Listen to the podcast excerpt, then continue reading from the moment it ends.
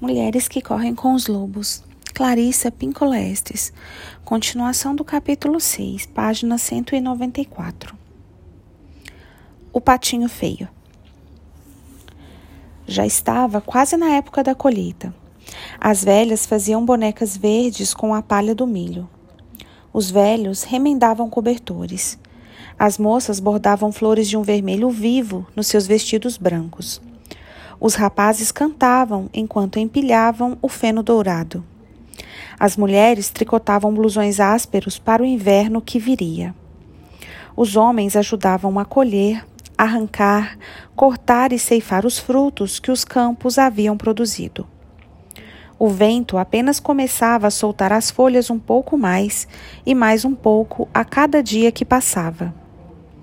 E lá para os lados do rio, uma pata chocava uma ninhada de ovos.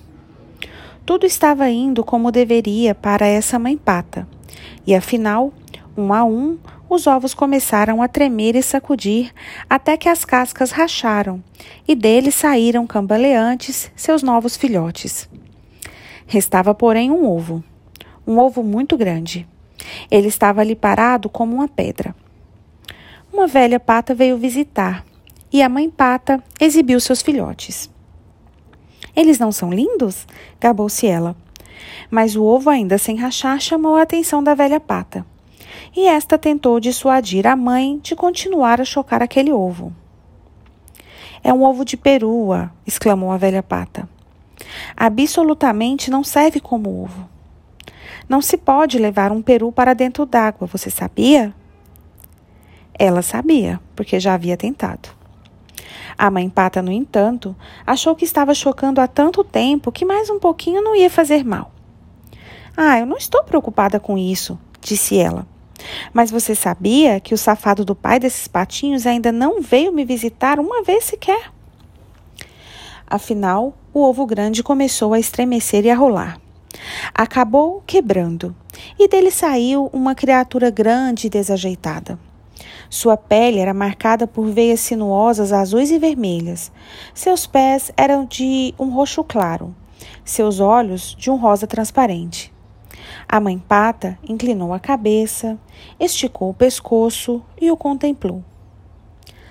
Não pôde se conter. Ele era feio mesmo. Talvez seja mesmo um peru, preocupou-se ela. Contudo, quando o patinho feio entrou na água, acompanhando os outros filhotes, a mãe pata viu que ele nadava muito bem. É, ele é dos meus, apesar de ter essa aparência tão estranha. No fundo, porém, do ângulo certo, ele é quase bonito. E assim ela o apresentou às outras criaturas do quintal da fazenda. Mas, antes que percebesse, outro pato atravessou o quintal a toda e bicou o patinho feio bem no pescoço. Pare com isso! gritou a mãe pata. Ora, ele é tão feio e esquisito, ele precisa que o maltratem, retrucou o valentão. Oh, mais uma ninhada!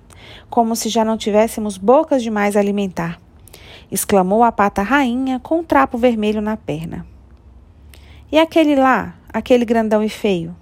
Bem, aquilo sem dúvida é um engano. Ele não é um engano, disse a mãe pata. Ele vai ser muito forte. Foi só que ele ficou tempo demais dentro do ovo e ainda está meio deformado, mas ele vai se recuperar. Vocês vão ver. Ela limpou com o bico as penas do patinho feio e lambeu seu topete. Os outros, no entanto, faziam tudo o que podiam para importunar o patinho feio, voavam para atacá-lo, picavam-no e gritavam com ele. E, à medida que o tempo passava, eles o atormentavam cada vez mais. Ele se escondia, se desviava, saía em zigue-zague, mas não conseguia escapar. O patinho era a mais infeliz das criaturas. A princípio, sua mãe o defendia, mas com o tempo, até ela se cansou daquilo tudo. Como eu queria que você fosse embora! exclamou exasperada. E foi assim que o patinho feio fugiu. Com a maior parte das suas penas arrancada e todo enlameado. Ele correu e correu até chegar a um, pântano. Ali ele se deitou beira d'água, com o pescoço esticado, e sorvia um pouco d'água de vez em quando. Dos juncos, dois gansos o observavam. Eram jovens e cheios de si. Ei, você, criatura horrorosa! Disseram, rindo a socapa. Quer vir conosco até o próximo condado? Há um bando de gansas solteiras por lá, prontas para serem escolhidas. De repente, ecoaram tiros. Os gansos saíram com um baque e a água do pântano ficou vermelha com seu sangue.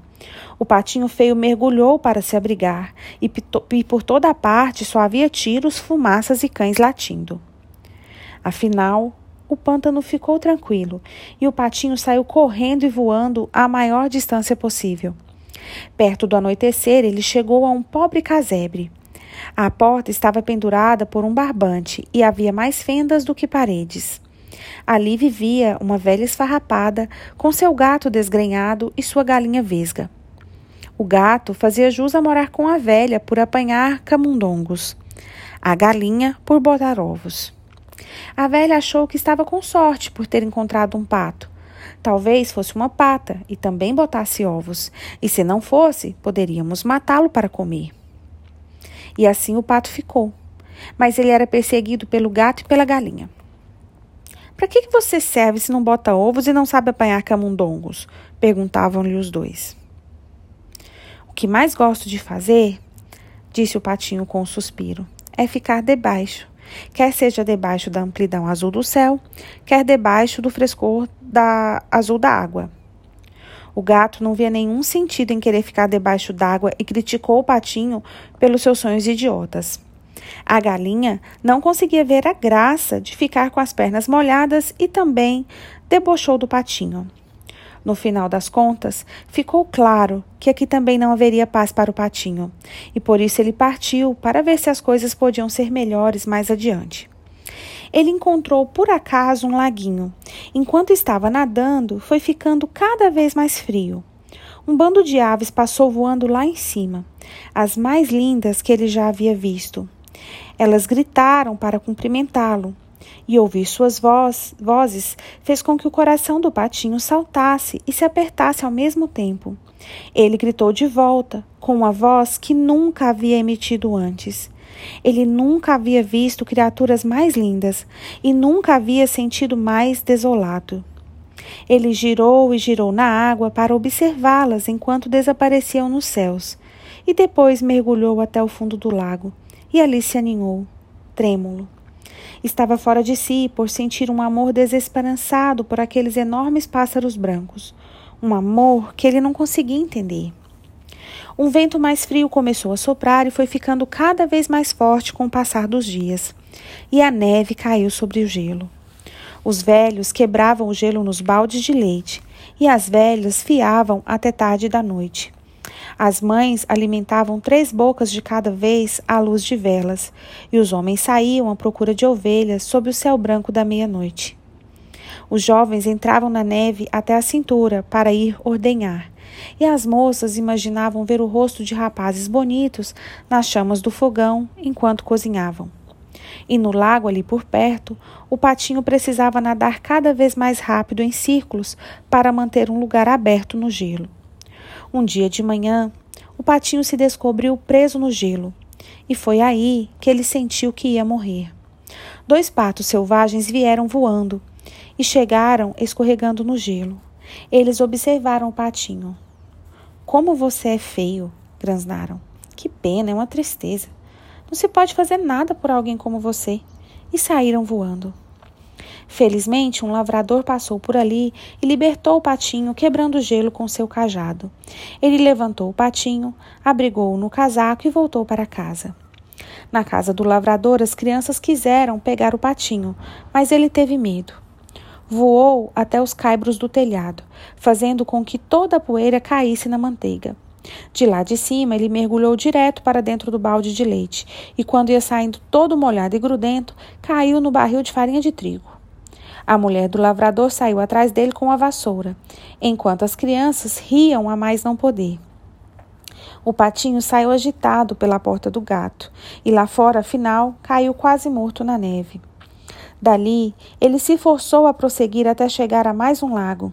a mais uma casa, a outro lago, a outra casa, e o inverno inteiro transcorreu dessa forma, alternando entre a vida e a morte. Mesmo assim, a brisa suave da primavera voltou. As velhas vieram arejar os alcochoados, e os velhos guardaram suas ceroulas compridas. Novos bebês chegavam no meio da noite, enquanto seus pais andavam de um lado para outro no quintal, debaixo do céu estrelado. Durante o dia, as moças enfiavam narcisos nos cabelos e os rapazes examinavam os tornozelos femininos. E num lago por ali, a água ficou mais agradável e o patinho feio, que nela boiava, abriu as asas. Como eram grandes e fortes as suas asas!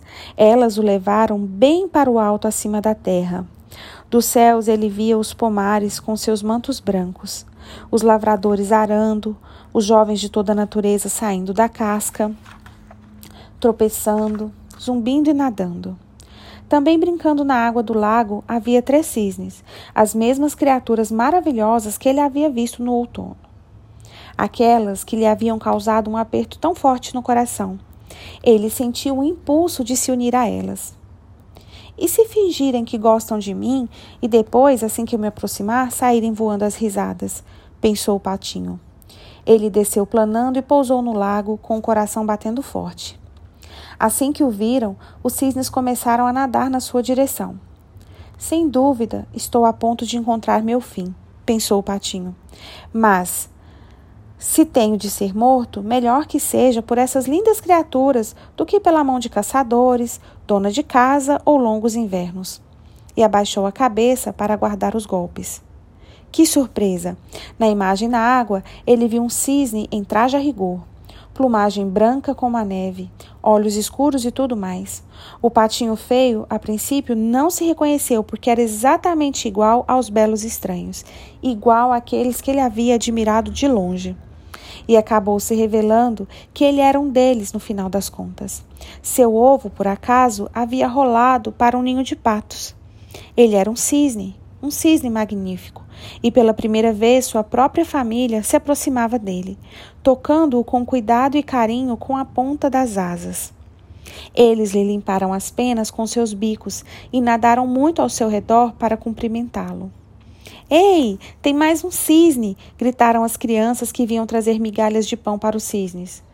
Como costumavam fazer as crianças de qualquer lugar, elas correram para contar a todos. As velhas vieram até a beira d'água, destrançando seus longos cabelos prateados.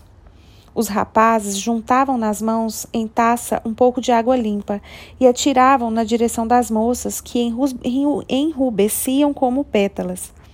Os homens tiraram uma folga da ordenha só para tomar um pouco daquele ar. As mulheres pararam um pouco de remendar só para rir com seus parceiros. E os velhos começaram a contar histórias sobre como a guerra é longa e a vida é curta e um a um, fosse pela vida, pela paixão, fosse porque o tempo estava passando, todos se afastaram dançando. Os rapazes, as moças, todos foram embora dançando. Os mais velhos, os maridos, as esposas, todos foram embora dançando. As crianças e os cisnes também se afastaram dançando, deixando ali só nós, a primavera, e mais uma mãe pata chocando seus ovos junto ao rio.